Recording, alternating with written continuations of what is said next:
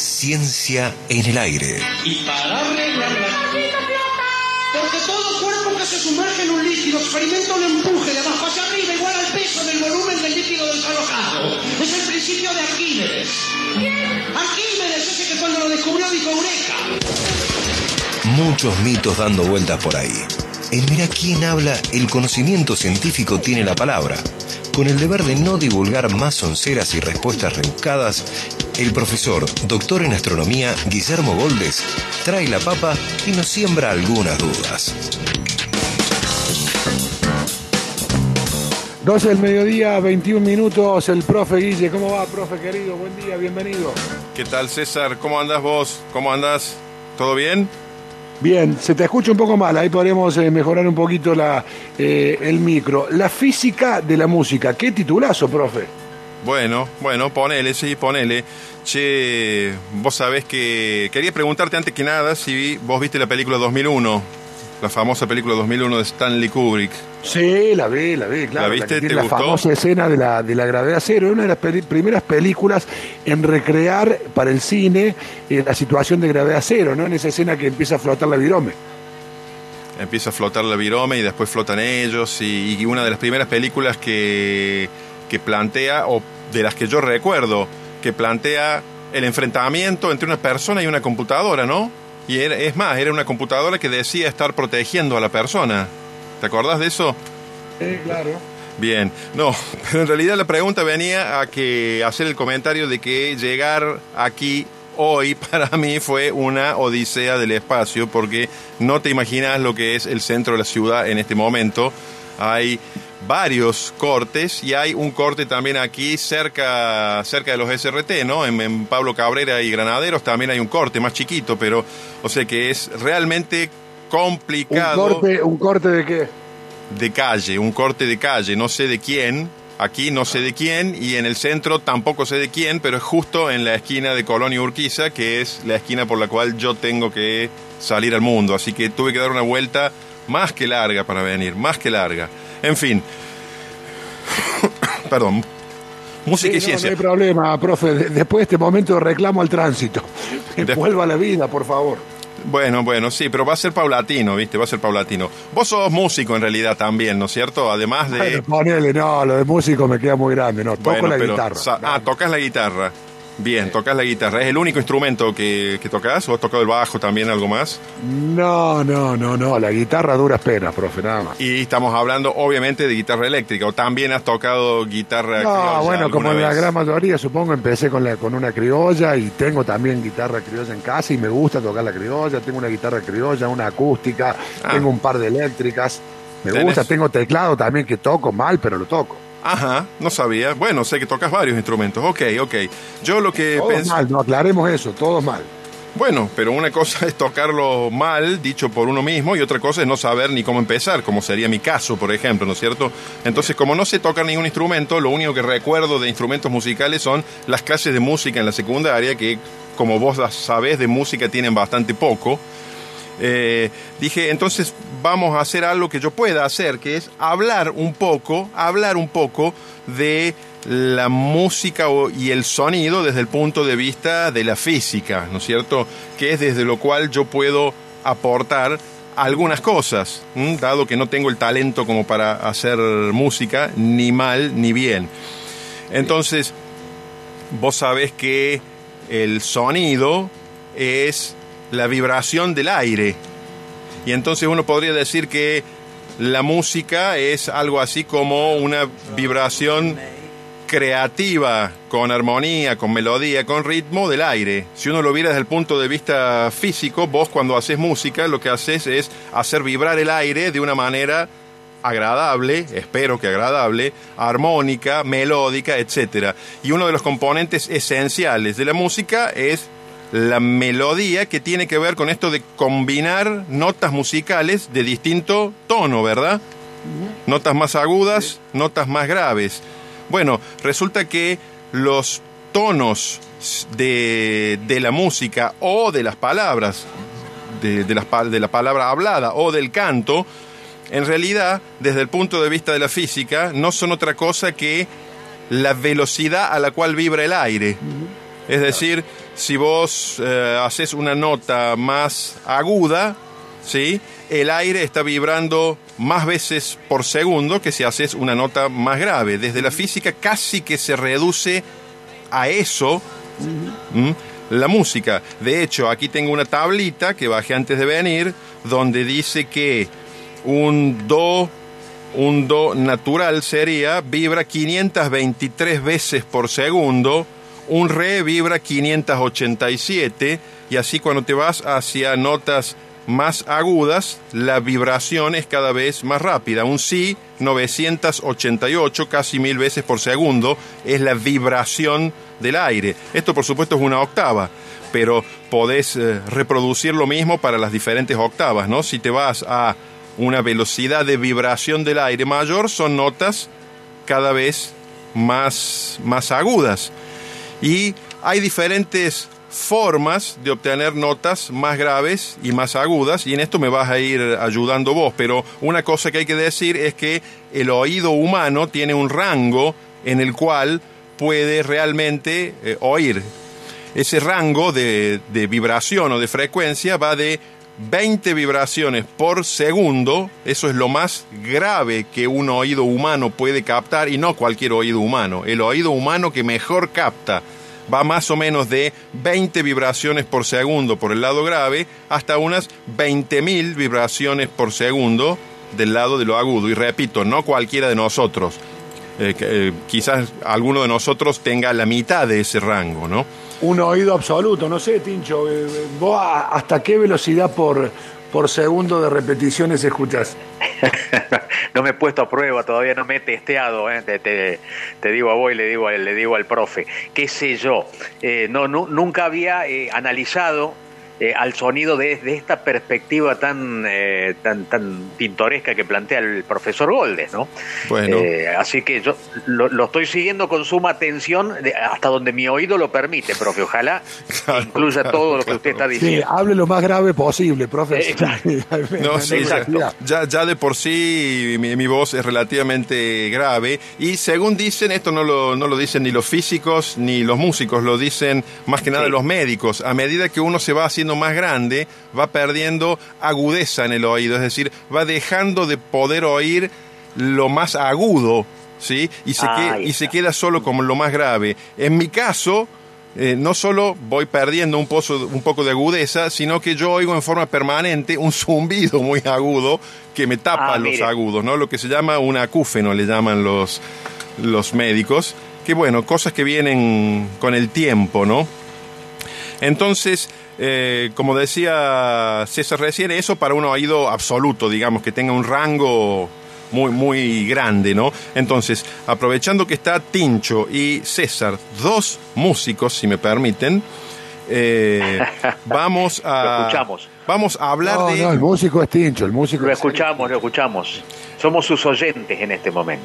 Bueno, bueno, gracias. Dicho sea de paso, hace mucho tiempo que no me decían pintoresco, como me dijo usted eh, recién, ¿eh? No, sí, sí, sí, no lo tome como algo peyorativo, por No, favor. no, no, es no. Todo lo contrario, es atractivo, algo pintoresco para mí es algo muy atractivo. Me No imaginé... es algo que carezca de seriedad. Me imaginé- No es algo que carezca de seriedad. Me imaginé Sí. a mí mismo en una fotografía contra un Sí. cerro de muchos colores y ataviado con un poncho, yo mismo, lo cual, Ah, qué, qué Lo- pintoresco sería eso. lo cual sería pintoresco. Dicho sea de paso, estoy por hacer un viaje a Catamarca y me encantaría Ah, comprarme un poncho catamarqueño auténtico, aunque he visto que los precios son algo elevados, son algo ¿A elevados. qué parte de está Catamarca, profe?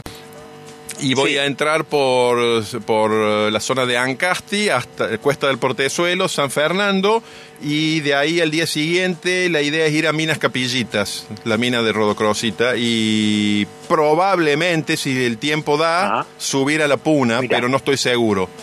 Para ir, para ir a ver el famoso campo de Piedra Pómez de la Puna Uh, catamarqueña. tremendo, ahí cerca de Uh, Antofagasta, es tremendo. Sí. Cerca de Antofagasta, sí, sí, sí. Sí, trae, trae Aprove- para vender. Sí, aproveche para limar asperezas.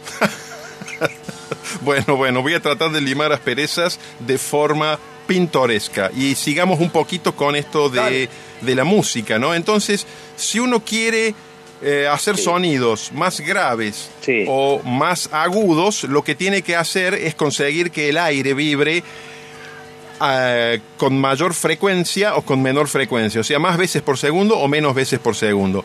¿Cómo se hace eso? ¿Cómo se hace No, eso?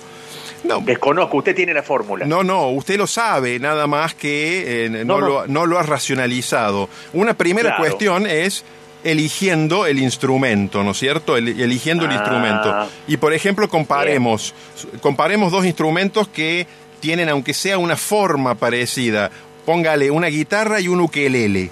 ¿Sí? Aunque, Ajá, aunque tienen sí. distinta cantidad de cuerdas, pero bueno, el ukelele Sí, es sí. mucho más chiquito, ¿no es cierto? El ukelele es más pequeño, la caja de resonancia es mucho más chiquita.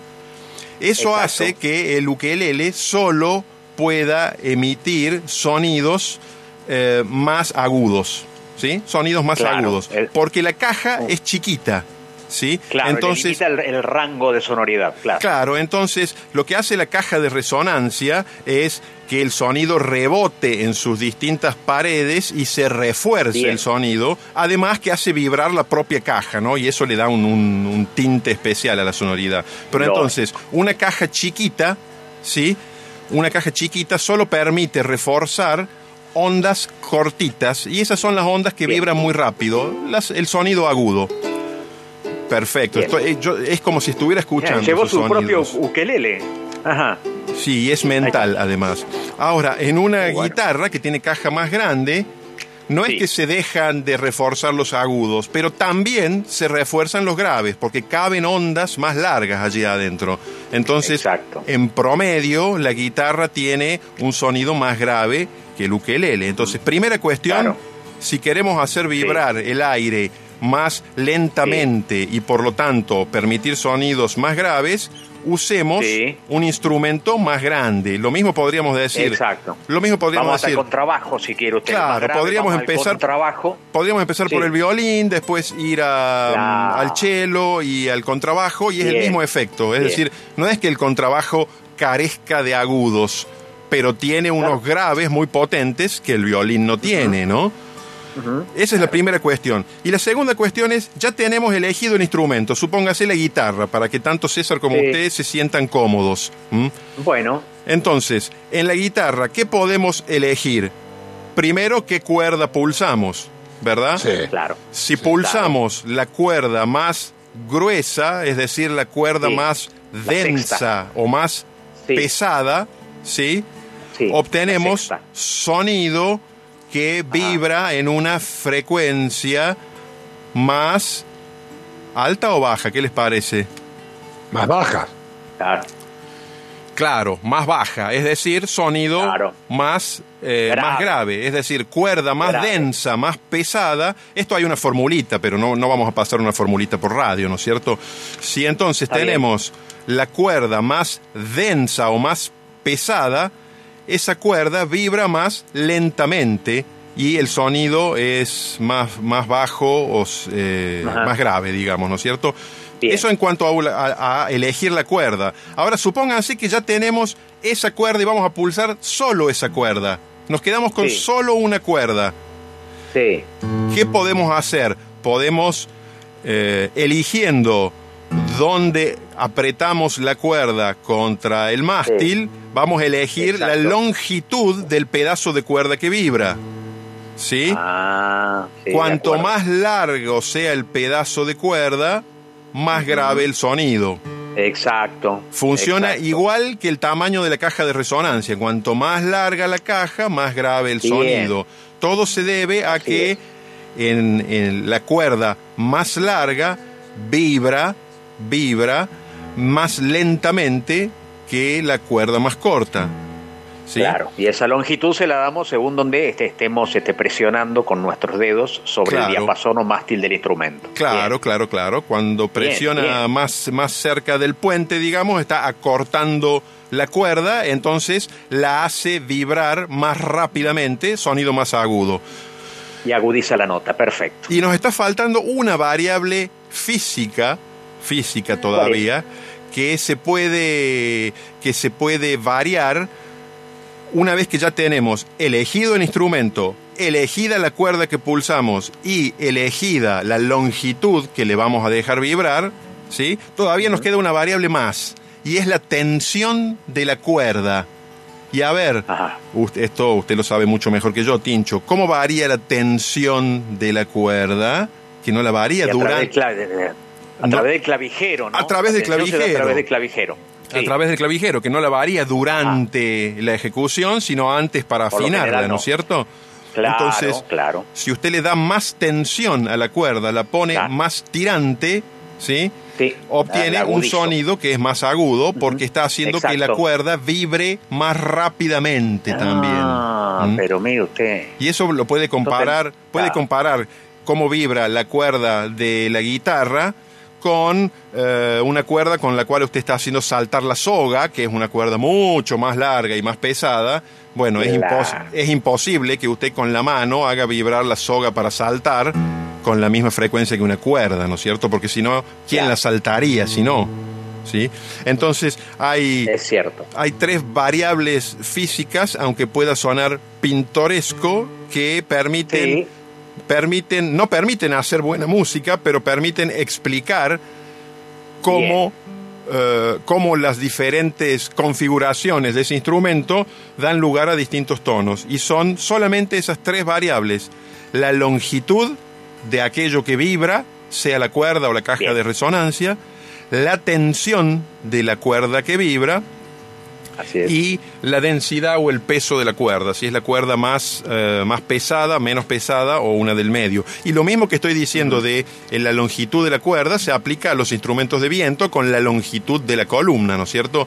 Y por eso usted puede ver los distintos tamaños de un Exacto. saxo tenor con... eh, saxo alto, el saxo. Sí, sí, sí, sí. Claro, y lo mismo se aplica tipos. y lo mismo se aplica a las voces de las personas. Las voces de Lógico. los niños suelen ser bastante más agudas que las de los adultos. ¿Por qué? Y porque tienen una caja de resonancia más chica en su laringe y la longitud de sus cuerdas vocales es más pequeña. Esto no quiere decir que un adulto, aunque tenga voz gruesa, no tenga agudos en su voz, pero sí tiene Claro. muchos graves que el chico no tiene. Sencillamente porque Es cierto. físicamente es pequeñito, ¿sí? Entonces, a medida que crezca, podemos pensar que su voz se irá afinando o desafinando más vale, ¿no es cierto? Mire usted, bueno, vale, vale para cuerdas, vale para instrumentos de viento, vale, vale para percusión, todo, todo tiene que ver, ¿no? Con lo que usted está planteando. Sí, en el caso de la percusión desconozco desconozco Lógicamente un gran bombo de, de- de un acto partidario tiene unos graves que no tiene este eh, un bongo, porque es mucho más pequeño. Tal cual, tal cual, tal cual. Aunque de- digo, desconozco si un instrumento de percusión tiene algo parecido a la afinación. Realmente no Sí, lo claro sé. que sí. Sí, Claro que lo tiene, sí, sí, Bien, claro que bien. sí se puede afinar el parche. Sí, sí, Ah, sí. recuerdo- Según la tensión que usted le dé al parche de su instrumento de percusión, eh, va a tener diferentes afinaciones. Usted sabe que me está haciendo acordar porque eh, mis dos hermanos más grandes Eh, que yo sí. tocaban algunos Sí. instrumentos musicales y en casa había un bombo. Claro, y el bombo tiene unas correas de cuero al costado que se pueden Ah, ajustar un poco más o menos, Claro, variando claro. la tensión del parche. Bueno, estoy, Exactamente, profe. estoy aprendiendo gracias a los músicos que me acompañan hoy. Parece es que yo fue- pintoresco, esto también es pin, esto también es pintoresco. También es un pintoresco. intercambio pintoresco. Parece, Sí, parece sí, que sí. yo fuera un cantante y estoy hablando de los músicos que me acompañan, ¿no? Qué grande. Eh, Usted es bueno. un solista. En este, en, esta, en este segmento el solista es usted. No, hagamos un coro mejor, hagamos un coro. Y otro día hablamos de las armonías de las voces en Oh, un qué coro, bueno. ¿no? Un tema un poco más complicado. ¿sí? Y con lo del Excelente, parche me hizo creo. acordar a los distintos bombos que vi hoy en las manifestaciones que, eh, No me diga, ahí que está. tuve que sortear para llegar. Volvemos al tema inicial. Todo esto es siempre un eterno Bueno, pero de, retorno. de seguro eran por motivos graves. Está muy bien, ¿eh? está muy bien.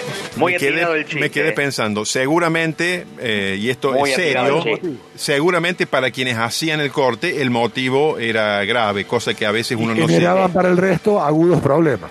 Generaba para el resto problemas que percibimos como agudos porque nos sacan de ese ritmo, pero seguramente son más graves para el que corta que para el que se ve eh, bueno, Y usted detenido en cinco desde la minutos. comodidad de su auto los mandó al bombo. No, no, no, en absoluto, en absoluto. Una paciencia, una paciencia franciscana, franciscana. Además, ¿qué es, me qué es lo me encantó la columna de hoy, es muy buena. Bueno, les mando un abrazo a mis dos músicos acompañantes y estaremos Gracias, escuchándonos la semana próxima. Un abrazo. Dale, Adiós. gracias. Eh, última tanda y nos vamos, dale.